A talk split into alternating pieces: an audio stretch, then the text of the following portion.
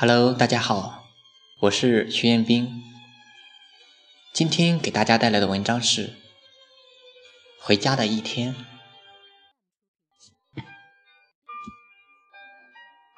今天一大早五点左右，火车便到站了。幸运的是，一下火车，这雨便停了。不过气温着实有点凉意，穿着长袖倒还不哆嗦。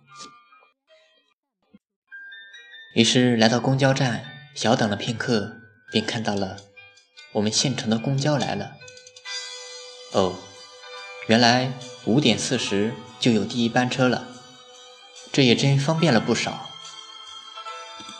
不过这话又说回来了，为何每次回家公交车费都会涨一次价，还强制给买了份保险？好吧，既然也是为了我们乘客着想。也就没有什么好抱怨的了。上车前，我爸就给我打电话来，问我什么时候能够到县城。从市里到我们县城，在不堵车的情况下，大概也就需要四十分钟的样子。于是我便对我爸说：“我上车了就告诉他。”本来没打算让我爸接的。不过想了想，还是算了，不让他亲自接我，他肯定心里又不放心，索性让他麻烦一下吧。再者说，时间上也不算太早了，天色已经明亮了。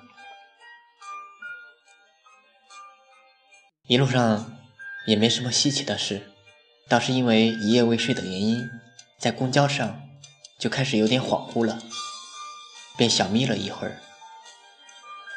可能是我小眯的时候，腿不小心碰到了旁边的那位大姐，她便推了推我的腿，把我倒醒了。手错在我，我也便没什么埋怨的理由。终于到达县城，远远的就看到了我爸的身影，坐在三轮车上等着我。我突然想知道，我爸。是不是来了好久了？只希望没有等待太长时间。一阵寒暄过后，便动身赶回家里。我爸告诉我说，这车是我爷爷在我们年后都纷纷外出之后买的。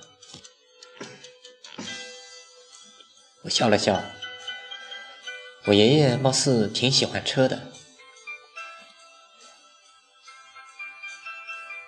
还是那熟悉的风景，还是那熟悉的故乡，一切都未曾发生大的变化，只是这故乡的年龄随着时间的流逝，一点点在增加。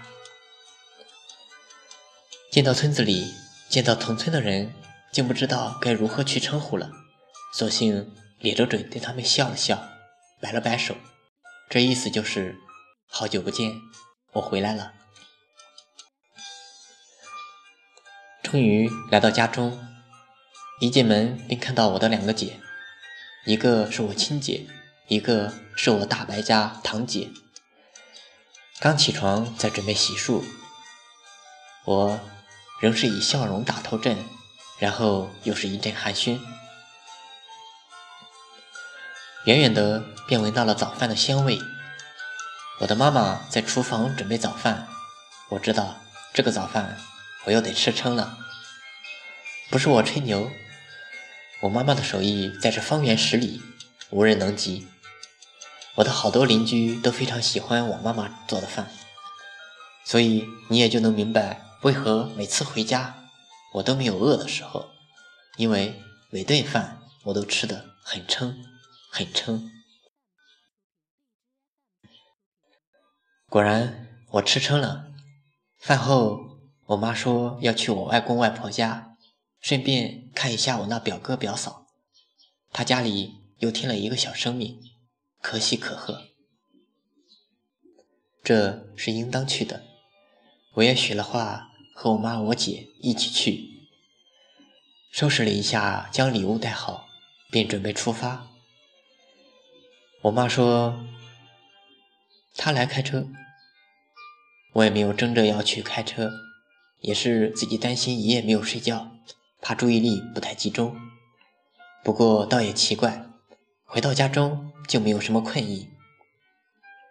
首先，第一站就是我表哥家，或许是因为我本来就不爱说话吧，再加上他早已不上学，可能在共同言语上比较少，也仅仅是简单的问候，再无多说的欲望。我妈妈和我姐姐在里面和我表嫂说话，顺便探望了一下小生命。我便去修理车了。说到这车，真是让我无奈，因为路况不太好，电车里的线竟有些烧焦了，怪不得老是闻着一股糊味儿。可是这也没有办法，后来离开的时候，也是靠着我外公的车，强行拖出路况不好的区域。嗯，感觉我再也不会开那车了。离开之前，也去了我外公外婆家，还有大舅家，都是些该有的礼节，倒也没有什么好说的了。就这样，这一次的探亲之行便结束了。回到家中已是正午时分，又该吃中午饭了。其实并不算饿，就简单吃了点，下午便躺床上睡觉去了。一觉醒来已是下午五点多了，稍微清醒了下，又要准备吃饭了。仿佛这一天除了吃饭，也没做什么别的事情。晚饭当然也要和我的爷爷奶奶来我家一起吃，只是这晚饭吃的倒是像给我上政治课一般，我也就咧着嘴笑笑，一个耳朵听，一个耳朵冒吧。有些事情。我还是想遵从自己的思想。这一天也就差不多就这样过去了。在家的感觉其实真的很好。我是徐彦斌，学而时习之，感谢欢喜。